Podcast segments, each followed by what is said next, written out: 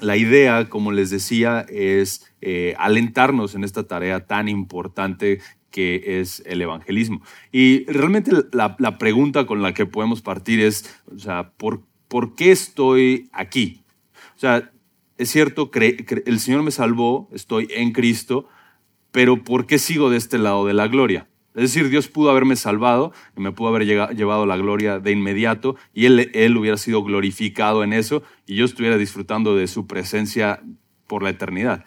Pero ¿por qué sigo de este lado de la gloria? ¿Por qué el Señor me tiene aquí? En, en, el caso tal vez de ustedes, eh, aquí en la ciudad de Monterrey, con este trabajo, en mi familia, ¿por qué el Señor me tiene aquí? Y la realidad es que la, la única razón bíblica de eso es para honrarle anunciando quién es Cristo. Para honrar a Dios, viviendo vidas santas que le glorifican, para que la gente vea el poder salvador de Jesucristo y el poder transformador de, Jesucristo y de su evangelio. O sea, no, no estoy todavía de este lado de la gloria sin razón alguna o solamente porque sí. Si el Señor es soberano, si el Señor es glorioso en todo lo que hace y sabio, entonces me tiene de este lado de la gloria con un propósito y ese es seguir anunciando quién es Jesucristo para que más personas, para que sus escogidos vengan al conocimiento de Cristo. Así que si usted estaba un poquito dudoso, ¿Qué, ¿qué, estoy haciendo acá? ¿Por qué estoy aquí? ¿Por qué el Señor me tiene aquí? Bueno, ese es uno de los propósitos primordiales vivir una vida que glorifica al Señor y honrarle a Él predicando quién es Cristo. Entonces, eh, es el, esa es la respuesta corta y eso es lo que eh, quisiera animarnos mutuamente, recordarnos la razón por la cual el Señor nos tiene acá. Entonces, el, el, eh, el manual o las hojitas que tienen ahí están divididas en cuatro y la verdad es que va a ser un, un bosquejo muy simple. Eh, perdón, están divididas en tres, son cuatro páginas, pero están divididas en tres y eh, esos tres encabezados nos van a ayudar a bosquejar el taller de esta mañana. Y el primer punto es, el, es la motivación del evangelismo, es decir, ¿qué, qué nos motiva como creyentes para evangelizar? Luego, el número dos que pueden ver ahí en la segunda página es el mensaje, es decir, ¿Qué caracteriza, una, ¿Qué caracteriza una presentación bíblica del Evangelio? ¿Qué es lo que hacemos cuando predicamos el Evangelio? Es decir, cuál es el contenido del mensaje de lo que predicamos y después el método. Es decir, cuáles son algunos principios bíblicos que nos guían para presentar el Evangelio correctamente y con precisión y de una manera que honre al Señor. Entonces, de nuevo, pueden ir tomando ahí nota y usándolas, eh, usando sus hojitas eh, conforme vamos avanzando. Y hablando del, primer punto, eh, ¿cuál es, ¿qué es la motivación detrás del evangelismo? ¿no? O sea, ¿por qué, por qué el Señor nos mueve a predicar quién es Jesucristo? Y la realidad es que el hecho de que estamos de este lado de la gloria para anunciar la gloria de Jesucristo y para ser discípulos de Jesucristo eso simplemente, el hecho de que Jesús lo ha, lo ha mandado, nos ha mandado a hacerlo, eso ya tiene un empuje suficiente. Ahora, ¿qué, ¿qué nos mueve como creyentes a obedecer ese mandato? ¿Por qué somos movidos a obedecer ese mandato? Y la motivación correcta es el amor por Cristo. Es decir, el hecho de que Cristo nos haya salvado y el hecho de que Él nos haya amado, entonces podemos amarle de regreso y en nuestro amor de regreso, la forma clave en la que se expresa esa, eh, ese amor a Él es la obediencia, obedeciéndole, obedeciendo lo que Él ha mandado. Y pueden ver un versículo clásico e importante al respecto, Juan 14, Vamos a estar navegando ahí por, por varios versículos, no, estamos, no, vamos a estar eh, centrados únicamente en un pasaje, sino eh, viendo lo que dice la Escritura a nivel general acerca del evangelismo. Y pueden ver Juan 14, Juan 14, versículos, eh, versículo 15. Jesús dice, si me amáis, guardaréis mis mandamientos. Entonces, el amor a Cristo, el hecho de que amamos a Cristo porque Él nos amó primero, se expresa primordialmente a través de la obediencia. ¿Cómo sabes, cómo sé que amo a Cristo? porque tengo un deseo genuino de obedecerle. Porque leo su palabra y veo lo que Él dice ahí acerca de mí, acerca de cómo debo de vivir, y tengo un deseo genuino de obedecerlo, porque Él es mi Señor y mi Salvador, es decir, Él es el dueño de mi vida, Él me compró y le pertenezco, y debido a que le pertenezco, entonces tengo un deseo genuino de obedecerle. ¿Por qué? Por amor. No porque, bueno, no hay de otra, ¿no? Pues ya ni modo, tengo que obedecer y, y esto es la ley. No necesariamente, no necesariamente. O sea, Dios podría mandar que obedeciéramos así. Pero es tan bella la obra del Señor, la obra de regeneración, que Él toma nuestro corazón, nos da nuevas intenciones, nuevos deseos en el momento de la salvación. Y cuando tú amabas antes tu pecado, ahora en Cristo le amas a Él. Y debido a que le amas a Él, entonces tienes un deseo genuino de obedecerle. Y la obediencia a un mandato en particular es el hecho de hacer más discípulos. Es sumamente claro en la Escritura. No puede ser más claro el hecho de que somos llamados a, ser más discípulos de Cristo. Y ustedes conocen seguramente de memoria este texto al cierre de Mateo. Vayan ahí un momentito. Mateo 28. Mateo 28, a partir del versículo 18, Mateo cierra su evangelio de esta manera y eh, probablemente lo han escuchado o lo han, estudiado. O sea, a lo largo del Evangelio de Mateo, Jesús se presenta de manera consistente como el rey prometido. Él es el rey que había de venir, Él es el rey que iba a aplastar la cabeza de la serpiente, Él es el rey que va a reinar sobre esta tierra, sobre el trono de David. Y entonces Mateo se encarga de mostrarnos quién es este rey. Y al cierre de su evangelio, Mateo dice eh, o cita a Cristo que dice lo siguiente, versículo 18, y acercándose Jesús les habló diciendo, Toda autoridad me ha sido dada en el cielo y en la tierra. Entonces, esta es una declaración enfática acerca de lo que Mateo ha dicho en todo su evangelio, acerca de que Jesús es el rey, Jesús es soberano, y Jesús dice, toda la autoridad me pertenece. Yo soy soberano sobre todo el cielo y sobre toda la tierra, sobre todo lo que existe. Y esa autoridad de Cristo, el hecho de que es soberano, entonces eso es lo que mueve toda la misión de sus discípulos. Si Jesús no es soberano, no tiene sentido que prediquemos, no tiene sentido evangelizar, no tiene sentido hacer iglesia, si Jesús no es soberano. Pero debido a que Él es soberano, debido a que Él es el rey, entonces lo que hacemos como sus súbditos tiene sentido y tiene impacto y tiene un impacto eterno. ¿Y cuál, qué es lo que nos ha llamado a hacer? Versículo 19. Id pues y haced discípulos de todas las naciones. La idea en el contexto de Mateo es que Jesús es un rey universal. Él tiene un reinado universal. Él es el dueño de todo. Y entonces está llamando como el Mesías, está llamando a todas las naciones a que vengan a adorarle, a que vengan y le conozcan a que vengan y, le, y disfruten de su gracia y disfruten, de su mensaje salvador. Y esto, e, este ejercicio de anunciar quién es este rey, se hace a través de que los discípulos de Cristo, es decir, los que siguen a Cristo, jalan a otros para que también le sigan a Él. Hacen más discípulos. Entonces, eh, Pastor MacArthur tiene una cita famosa que, dice que de este lado de la gloria, nuestro, nuestra labor principal es el evangelismo, porque en el cielo no vamos a poder hacerlo. No vamos a poder seguir evangelizando en el cielo, no va a haber incrédulos en el cielo.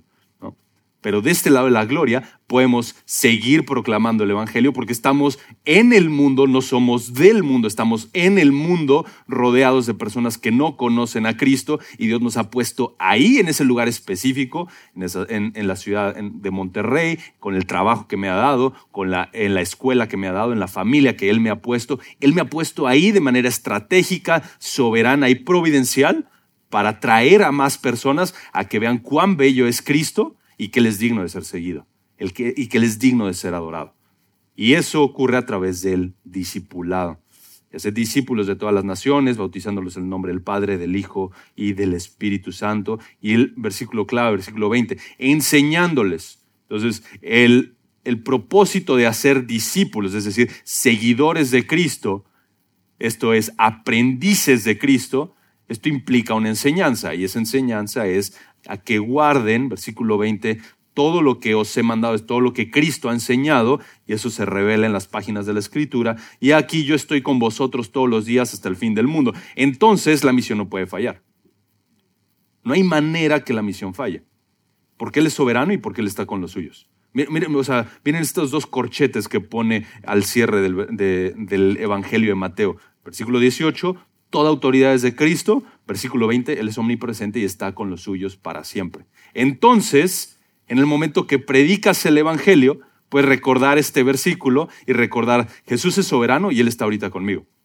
Entonces ahí, cuando tienes un poquito de pena, un poquito de temor, no sabes cómo abordar la conversación o no sabes cómo dirigir la conversación para hablar de Cristo y para presentar el Evangelio, recuérdate, Él es soberano y está ahorita conmigo. Y mientras estoy hablando con esta persona, Él es digno de que esta persona escuche que Él es poderoso para salvar.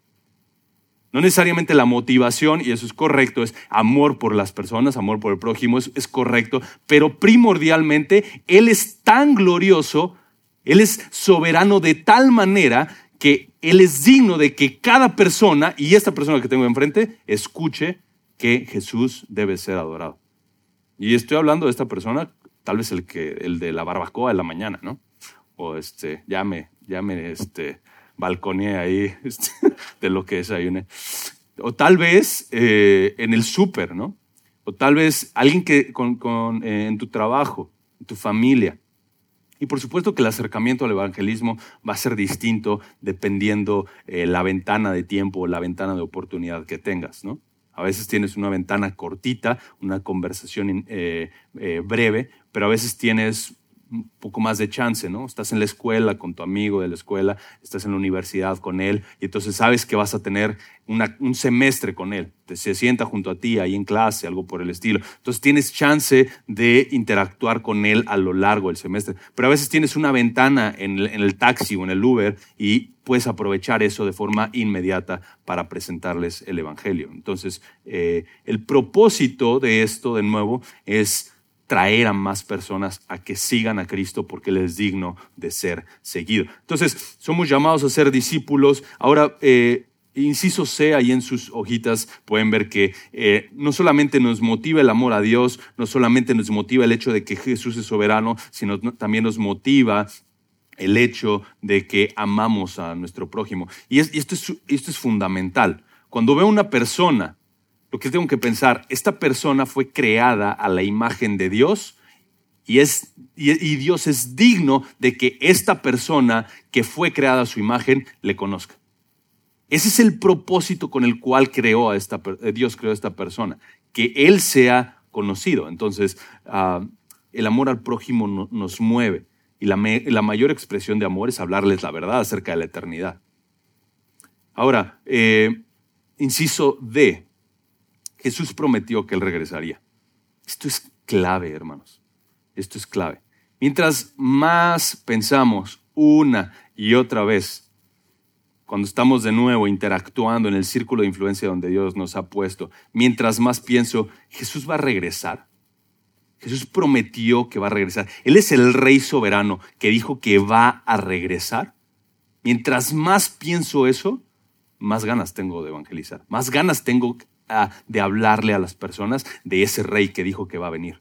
O sea, Él reina, él es, soberano, Él sostiene la creación, pero Él prometió venir a esta tierra e instaurar su reino. Entonces, debido a que Él prometió regresar, entonces, mientras pienso a la luz de su regreso, soy movido a presentar el Evangelio y hablarles de ese rey que prometió regresar. Vivimos a la luz de la segunda venida de Cristo. Es lo que, es lo que se presenta eh, en el Nuevo Testamento. O sea, cada, cada escritor, cada iglesia del Nuevo Testamento, la iglesia de Galacia, la iglesia de Tesalónica, cualquier iglesia, la iglesia bíblica de Monterrey, vive a la luz de la segunda venida de Cristo. Vive en el marco de que Jesús ya vino y que prometió regresar. ¿Y cuál es nuestro rol? Anunciar que ese rey que ya vino, ese rey va a regresar. Y tienes dos opciones, doblar tu rodilla ante Él ahora o doblarla cuando Él venga. Es mejor hacerlo ahora. Entonces, Jesús prometió que Él regresaría. Y, pueden ver, ver también ahí el inciso E, Dios es glorificado cuando le obedecemos y lo proclamamos, por supuesto, por supuesto. Evangelizamos y anunciamos la gloria de Cristo porque sí es un acto de obediencia, pero porque ahí le decimos al mundo de nuevo quién es nuestro maravilloso Dios. Y, y el creyente tiene este deseo intenso de que Dios sea glorificado. Y esa es, la, y esa es realmente la pregunta que nos, eh, que nos constriñe, ¿no? O sea, ¿qué, es lo que más deseo? ¿Qué es lo que más me mueve? En mi trabajo, en la escuela, en donde Dios me ha puesto. ¿Qué es lo que más me mueve? Y la pregunta es, ¿es acaso que Dios sea glorificado aquí, en donde Él me ha puesto? Ese debe ser el deseo de cada creyente. Entonces, Viene ahí eh, un, recuadro, algunas preguntas de aplicación ahí para que ustedes puedan tomar nota. Pero brevemente, ¿cuáles son algunos impedimentos para evangelizar? Uno de los impedimentos más, eh, más eh, comunes al evangelizar, al evangelizar es el temor del hombre. Proverbios 29-25 dice que el temor del hombre es un lazo que te atrapa. Ah, perdón, sí, Proverbios 29-25. Y el temor es tan dominante que cuando intentamos a veces hablar de quién es Cristo o queremos hablarle a nuestro familiar o nuestro compañero de, salón acerca de quién es Cristo, tal vez nos sudan un poquito las manos o nos están temblando las rodillas y, uy, es que va a sonar raro, ¿cómo le digo? ¿Qué, pienso al respecto? ¿Cómo lo presento? Pero si lo piensas al revés, si lo piensas en, la constante de la escritura acerca del carácter de Dios, cuán glorioso es Él y cuán digno de ser temido es Él, el temor del hombre disminuye. Mientras más pienso cuán grande es el Señor y cuán grandes cosas Él ha hecho por los suyos, en particular al salvarnos, entonces el temor al hombre disminuye. Entonces mi ánimo y la exhortación mutua es Ah, tenemos que pensar más grandes, eh, más acerca de Dios, más acerca de cuán grande es Él. O sea, ve ahí a la escritura, ve a los salmos y deleítate en la grandeza. Increíble, estamos ayer eh, comiendo y me, decía Rodrigo, es que la montaña se ve imponente, estamos ahí atrás del cerro de la silla. Entonces luego pensar, o sea, Dios, Dios creó esto con su voz, ¿no? Y ante su presencia los montes se derriten, aunque ese monte se ve inconmovible. Mientras más pienso cuán grande es el Señor, cuán digno de ser adorado, entonces cuando estoy hablando con alguien creado a su imagen, soy movido más fácil a presentarle y hablarle de cuán grande es ese, Dios. Y el temor a, esa persona, el temor a que piense de mí, se hace mucho más chiquito. Entonces, no, el antídoto para el temor del hombre es un temor genuino de quién es el Señor, saber quién es Él. Ah, otro impedimento es ah, desconocer el mandato de Dios, pero ya, ya lo vimos. Ah, desprecio tal vez del llamado de Dios para el creyente o falta de amor por los que se pierden. Y solamente recordarles ahí Efesios 6, 19, o sea, Pablo pide que, y le pide a la iglesia que eh, oren por él para que él tenga valentía y de nuevo, de nuevo para predicar el Evangelio. Y lo necesitamos todos tota, eh, constantemente. Y si quiero ser más valiente para predicar el Evangelio, quiero tener más de nuevo para hablar de quién es Cristo, necesito conocer más quién es ese Cristo glorioso que valientemente se ofreció para salvar a los suyos. Necesito conocer más de la valentía de mi Cristo. Entonces, Mientras más le conocemos, más el temor al hombre disminuye y también soy más animado a funcionar correctamente como su embajador. Ahora, el mensaje, ¿qué caracteriza una presentación bíblica del Evangelio? ¿Qué, es, qué es, lo que predicamos? Ya hablamos, ya hablamos de la motivación y es el hecho de que Cristo es glorioso, Él es digno de ser adorado y yo le amo y debido a eso es que entonces soy empujado y movido a, presentar fielmente quién es Él. Pero ahora la pregunta es, ¿qué es lo que predico? ¿Qué es lo, qué es lo que comunico acerca de Él? Y la idea sencilla y la ilustración simple es la de un rey que lleva a un heraldo o manda un heraldo a otra ciudad a que comunique algo acerca de ese rey. Y la única responsabilidad que este heraldo tiene es ser fiel a lo que el rey le dijo. Háblales de mí, háblales de quién soy y diles que se sometan a mi reinado. No hay que agregarle ahí, no hay que ponerle pimientita, sal. Tranquilo. Usted, usted solamente sea fiel. Él ha dado un mensaje y hay que presentarlo fielmente. Es nuestra única responsabilidad. Los resultados, Él se va a encargar de ellos. Ahora, ¿que al mundo le va, le va a gustar el mensaje? No necesariamente. No necesariamente. El Evangelio confronta. El Evangelio llama a las personas a negarse a sí mismos, a tomar una cruz y a adorar y servir a un carpintero crucificado que resucitó. qué loco. Claro, el Evangelio es locura para los que se pierden, pero es poder de Dios para los que se salvan, sabiduría de Dios. Qué, qué inmensa sabiduría de Dios de entregar a su Hijo para salvar a pecadores tan indignos como nosotros.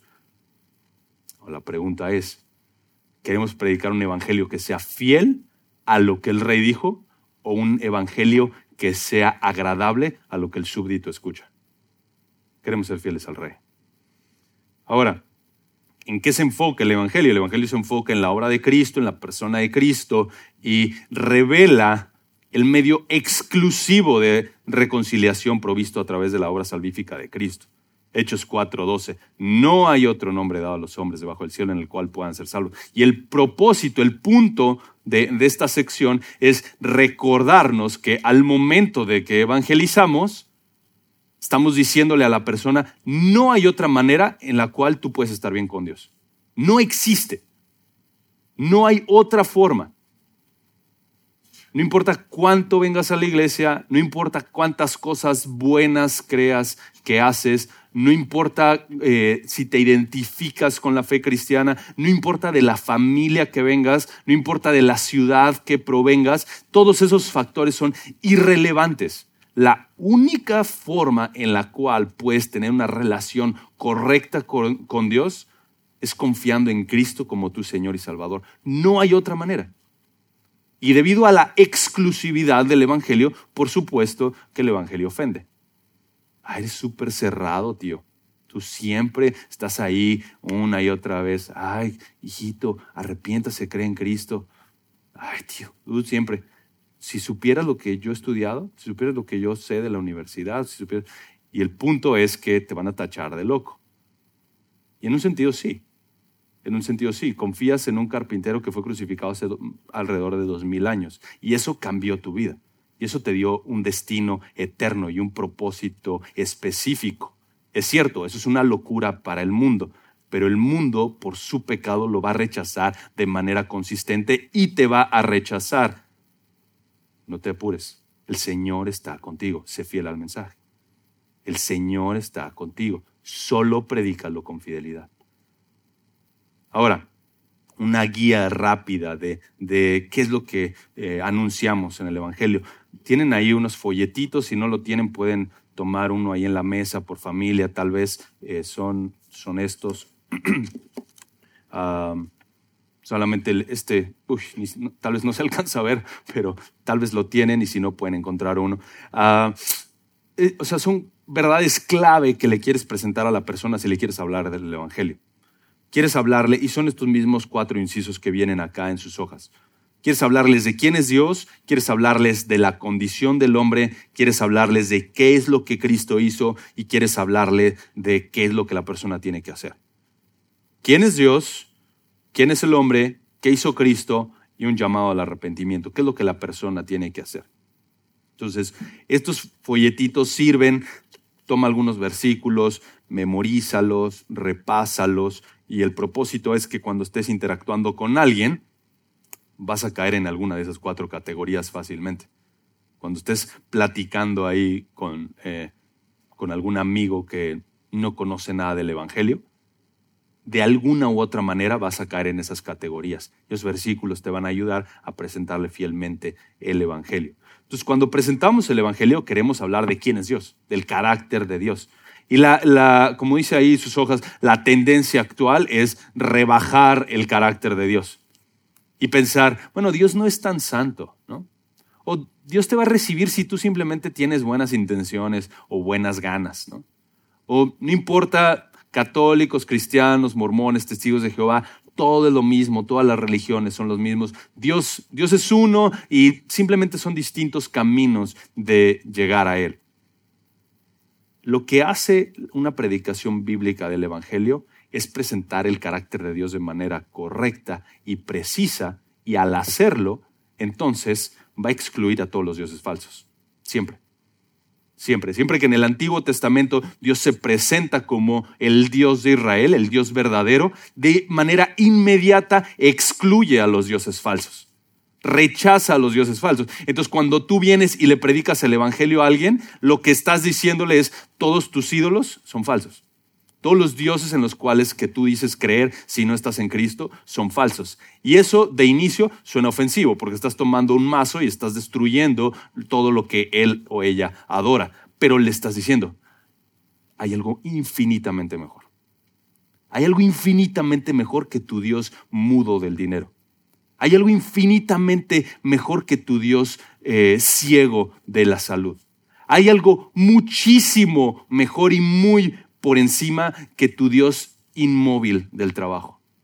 Todo eso si, eso, es tu panteón, digamos, de adoración, tienes que llevar a la persona a que vea cuán mudos y cuán eh, secos están esos dioses falsos y que voltee sus ojos a ver quién es el Dios verdadero. Y para eso tienes que hablarle de él.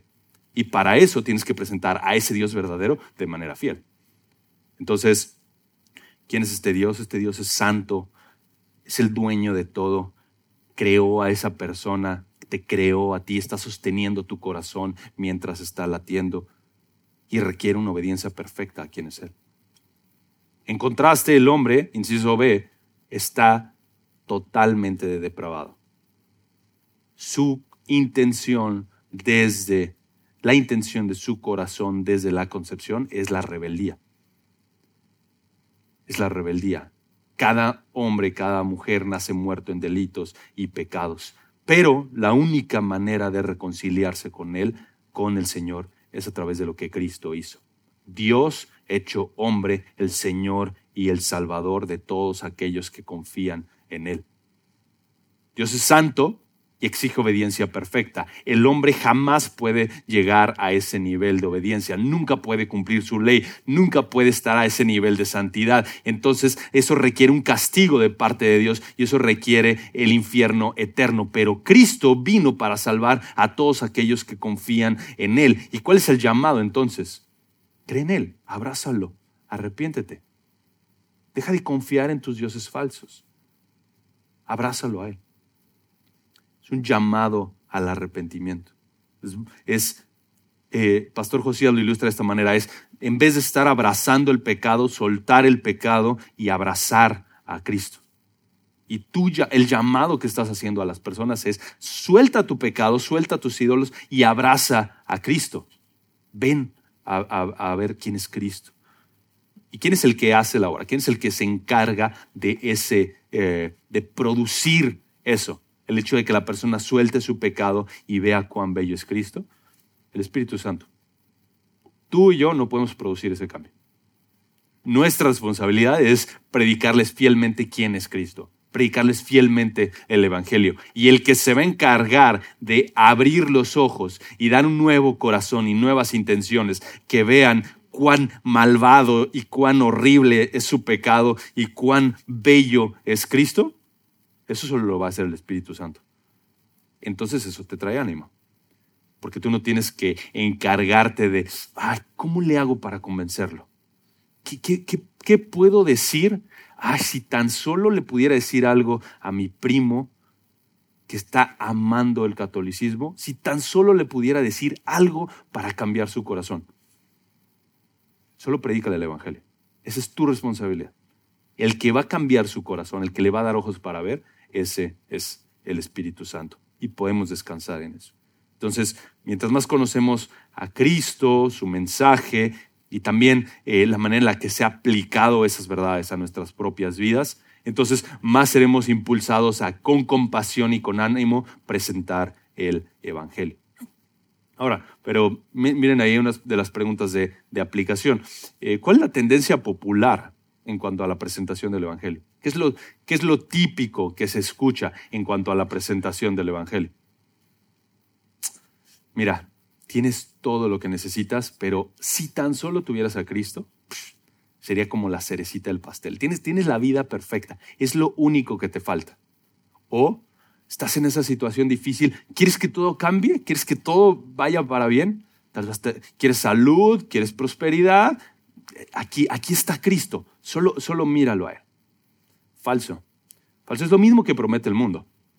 Es lo mismo que promete el mundo. Solo una terapia adicional a todo lo que ya tienes. O un poquito de psicología o un poquito de eh, ahí mundanalidad para que entonces todo esté bien.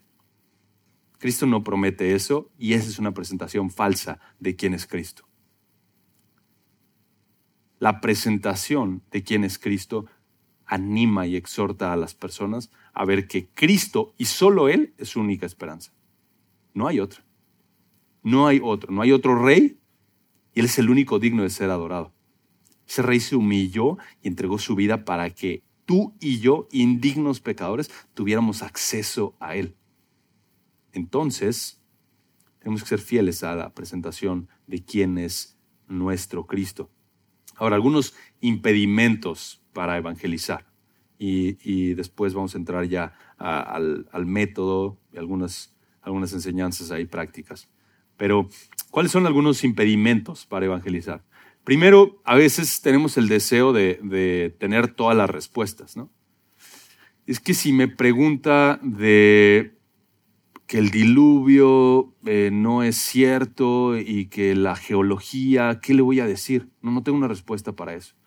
Y si me pregunta de un pasaje ahí que desconozco del Antiguo Testamento, los hijos de Dios, las hijas de los hombres, ¿qué, le, digo? Entonces, el consejo es, primero, no vas a tener todas las respuestas, no pienses en tener todas las respuestas. Si no la tienes, no la inventes, es, eso es clave. Pero tú estás presentándole un mensaje particular. Y esto es que Cristo es digno de ser seguido, que Él necesita arrepentirse y lo que Cristo hizo. Ahora, sus dudas pueden ser genuinas. De nuevo, tal vez estás, platicando con, con, un amigo, ¿no? Y él te, te, externa dudas genuinas, ¿no? Y te dice, oye, ¿cómo es que si Dios es soberano pasan cosas malas, ¿no? Oye, yo estoy pasando por esta situación tan difícil y tú me dices que Dios es bueno y que Él es soberano. ¿No ves el dolor que tengo? La clave es no simplemente eh, hacer a un lado sus dudas y decirle, bueno, eso no importa ahorita, enfócate en esto. No, hay que escucharle, escucha sus dudas, ten un interés genuino por la persona. Si te está hablando de lo que piensa, escúchale. Eso, es clave en el matrimonio y en todos lados y también en el evangelismo. Escúchale. O sea, si te está presentando dudas, eh, incomodidades, o sea, sigue la conversación. No solamente le digas, bueno, o sea, ya, ya te platicó todo, te dijo su nombre, te dijo de dónde viene, y tú regreses y simplemente dices, pero arrepiéntete y cree el Evangelio. Bueno, no, no, es, no es el punto. Quieres conocer a la persona. Y, y, el punto es que si tú amas a Cristo, entonces vas a tener un amor genuino por las personas que fueron, fueron creadas por Él a la imagen y semejanza de Dios. Y entonces en tu amor genuino por la persona te vas a interesar en ella. Y eso hay que pedírselo al Señor. Eso no es natural. Porque a veces estás con un desconocido, a veces con un familiar, ¿no? Pero a veces estás hablando del Evangelio con un desconocido y realmente solo es recordarte, Señor, dame un interés genuino por esta persona porque si no cree en Cristo va a ir al infierno. Dame un interés genuino, ayúdame a escucharle, ayúdame a ver qué es lo que está pensando, ayúdame a presentarle el Evangelio fielmente. Y mientras estás ahí charlando con ellas eh, o con él, estás pensando en el carácter de Dios, estás pidiendo sabiduría, pero el punto es que no vas a tener todas las respuestas y no necesitas todas las respuestas. Vas a escuchar, si no las sabes, le vas a decir de manera honesta, oye, esa es una buenísima pregunta y no sé, no sé la respuesta, pero ¿qué piensas de lo que te acabo de decir? ¿Pero qué piensas de lo que te acabo de decir acerca de que Cristo es el único que puede salvarte? Y entonces él, la persona al ver que tú estás genuinamente interesado o interesada en él, en él o en ella, entonces de vuelta puede mostrar un interés genuino. Ahora, otro impedimento es un conocimiento superficial del mensaje de la salvación. Y esto, esto es clave con respecto a lo que leímos en Mateo. Son los discípulos los que hacen discípulos. Son los discípulos de Cristo los que hacen discípulos. Es, la iglesia, el cuerpo de Cristo, el que llama a otras personas al arrepentimiento y a que sean parte del cuerpo de Cristo. No son los falsos discípulos los que hacen discípulos. No es, no es el incrédulo el que predica el Evangelio. Es la iglesia, son los discípulos verdaderos los que predican al Cristo glorioso. Y por eso es tan importante un conocimiento genuino y personal de quién es Cristo. Y luego, un último impedimento es eh, temor porque las personas puedan ofenderse ante la verdad de la Escritura. Ya hablamos un poquito del temor del hombre y de nuevo, normalmente va a haber una ofensa en el mensaje. Naturalmente el mensaje es ofensivo, pero eso es distinto a uno ser ofensivo. Tú y yo tenemos que ser los más amables humildes, amorosos al presentar este mensaje tan glorioso. Pero cuando le llamamos al arrepentimiento, cuando le presentamos quién es Cristo y cuando le presentamos qué es lo que el Evangelio demanda de esta persona, claro que el mensaje va a ofender, pero no tú. Tú lo presentas de forma amorosa y humilde siempre. Ahora, el método, ¿cuáles son algunos principios que, guían esta presentación del mensaje? Últimos últimos minutos. Ah, realmente no hay un, ah, no hay un método, eh, ah, no, somos pragmáticos, entonces no tienes que ir y decir tienes que, tienes que seguir el paso 1, 2 y 3 y entonces vas con la siguiente persona, paso 1, 2 y 3. No, no necesariamente. Realmente el hablar del método es el hecho de que tienes distintas ventanas de oportunidad y hay que ser sabios en cómo ocupas esas ventanas de oportunidad. De nuevo, va a ser diferente la forma en la que presentas el Evangelio, tal vez a alguien con quien vas sentado en el, autobús o en el avión y tienes un rato para platicar, y va a ser diferente tal vez a tu hijo. Tu hijo tiene cuatro años, todavía, todavía va a estar otros tal vez diez en casa, quince en casa. Entonces tienes quince años para estarles presentando el Evangelio de manera consistente, poco a poco, gradual y hablándole de las distintas implicaciones y aristas del Evangelio. Pero hay que ser sabios en cómo usar esas oportunidades. Entonces, aquí hay unos principios básicos de cómo hacerlo. Primero, una vida transformada. Una vida transformada, una vida que, que anuncia que Jesús es el Señor y que vive bajo el señorío de Cristo es una excelente plataforma para presentar el Evangelio. ¿Por qué? Porque el incrédulo está buscando todos los pretextos posibles para no seguir a Cristo. Y probablemente va a decir, ah, pero si, tú, o sea, yo, yo te conozco, ¿me vienes a decir que, que ame a Cristo o que viva en santidad? Yo, yo te conozco. No, una vida transformada. que, y esto no, no, no, apunta a la perfección, por supuesto. Esto no, no significa que podemos vivir vidas perfectas. El punto es que podemos mostrar un patrón genuino de semejanza a Cristo que se refleje a nuestro vecino, a nuestro compañero de trabajo. Y cuando eso es evidente, entonces la pregunta es, ¿por qué es, bien raro? O sea, todos se fueron de la oficina cuando el jefe se fue porque pues, él ni, se iba a dar cuenta que seguíamos trabajando y tú te quedaste aquí trabajando. Eres súper raro, ¿no? ¿Por ¿Por qué eres tan amable? El señor del taxi te trató súper mal y tú le contestaste bien.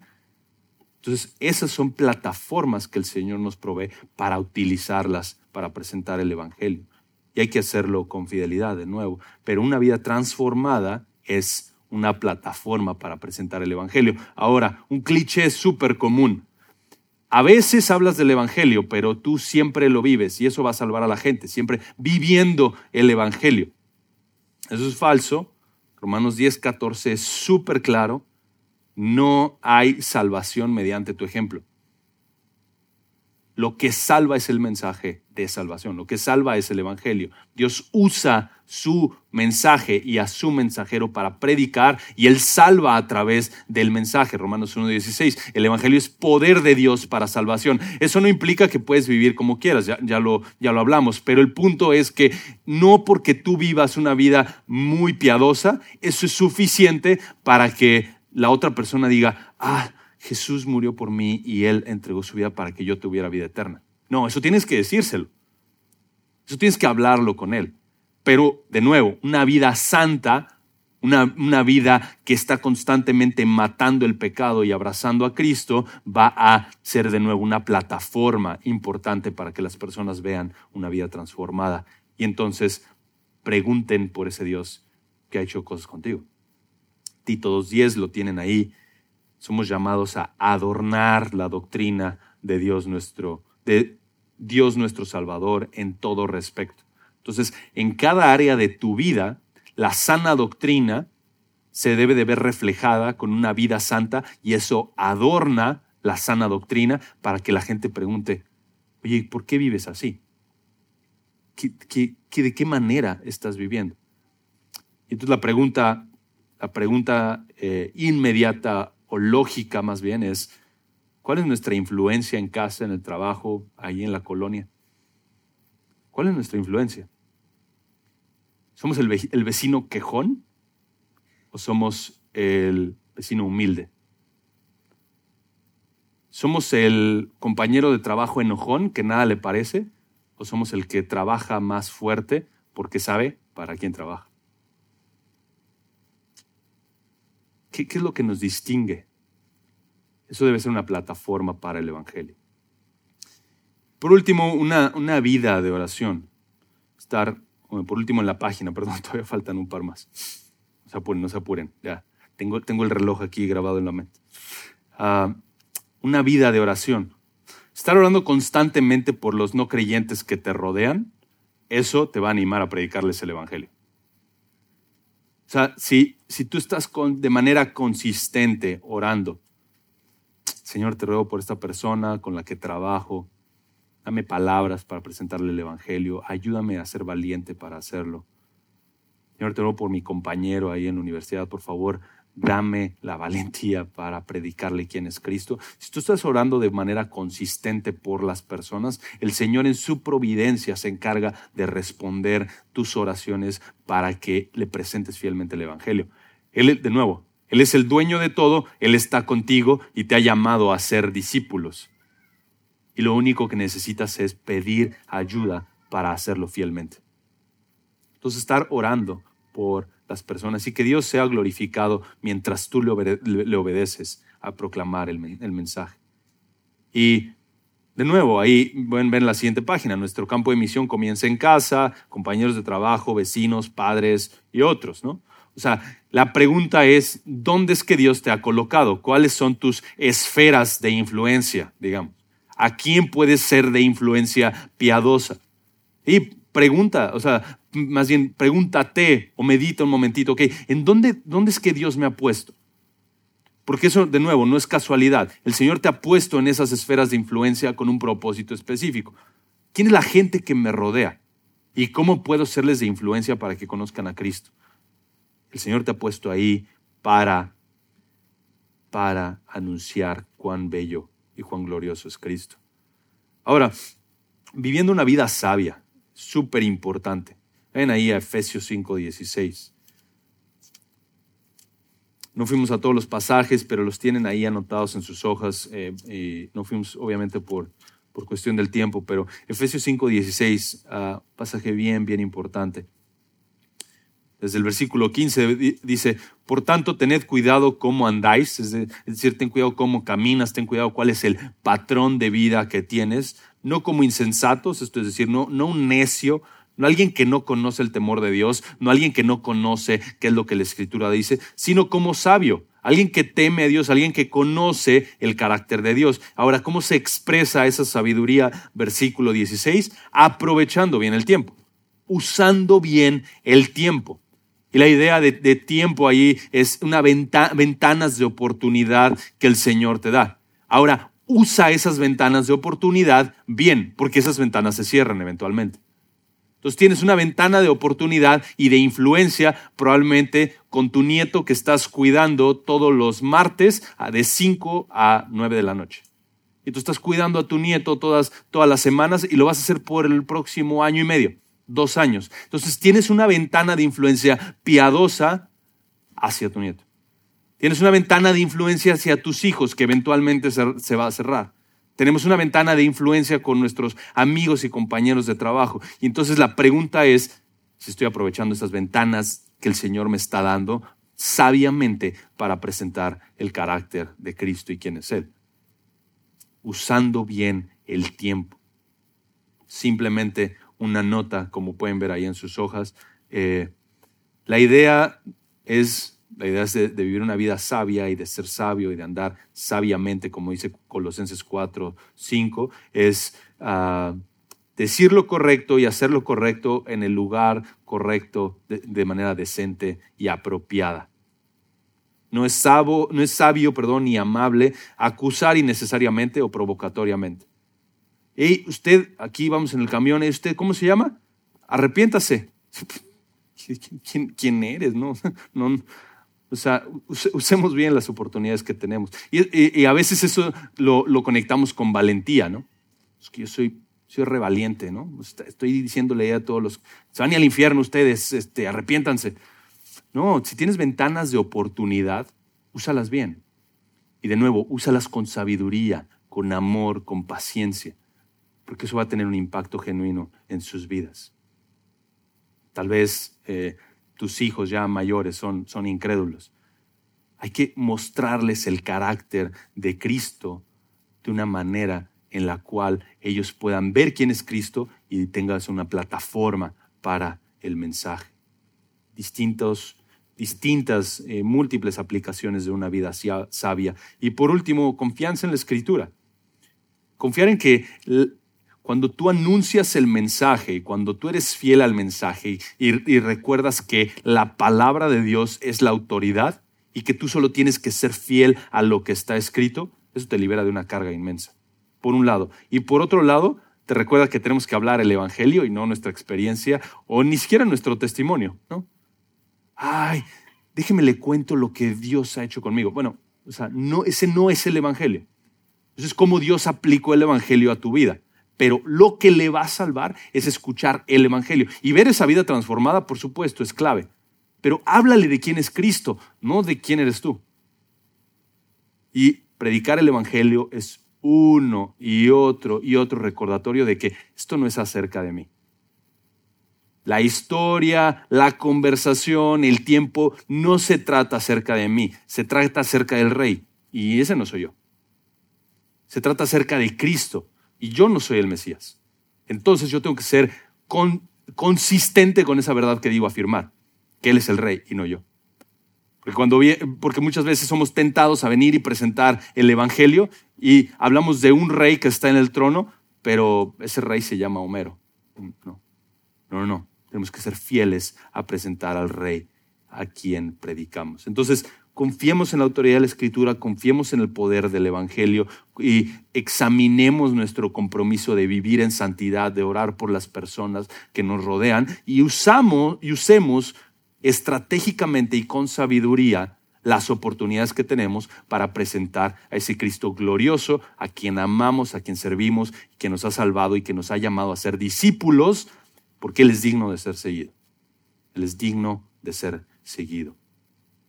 Al final, en la, hoja 4, hermanos, pueden encontrar ahí una lista de, recursos que pueden utilizar, algunos libros. Eh, mi ánimo sería eh, realmente profundizar más en esto. Eso es lo que el Señor nos ha llamado a hacer. O pasar tiempo en la Escritura, deleitándonos en Cristo y pensando en cómo ser fieles heraldos, cómo ser fieles para predicar quién es Jesucristo. Y mientras crecemos en eso, Ahí hay algunos recursos que pueden echar mano eh, y que, que, oramos que les sean de utilidad. Pero vamos a orar y, terminar, eh, como saben, que afuera me dijo David, acá de este lado, cafecito y, todo, barbacoa no, cafecito. Bueno, hermanos, oremos. Gracias, amado Padre, por el precioso mensaje que nos has encomendado. Rogamos por tu sabiduría, rogamos por tu gracia, eh, rogamos que nos des eh, valentía y denuedo para predicar quién es Cristo. Ah, y te necesitamos todo el tiempo, necesitamos de tu ayuda para hacerlo fielmente. Ruego, Señor, también que eh, muevas nuestros corazones para eh, aprovechar bien, con fidelidad y con sabiduría, las oportunidades que tú nos estás dando.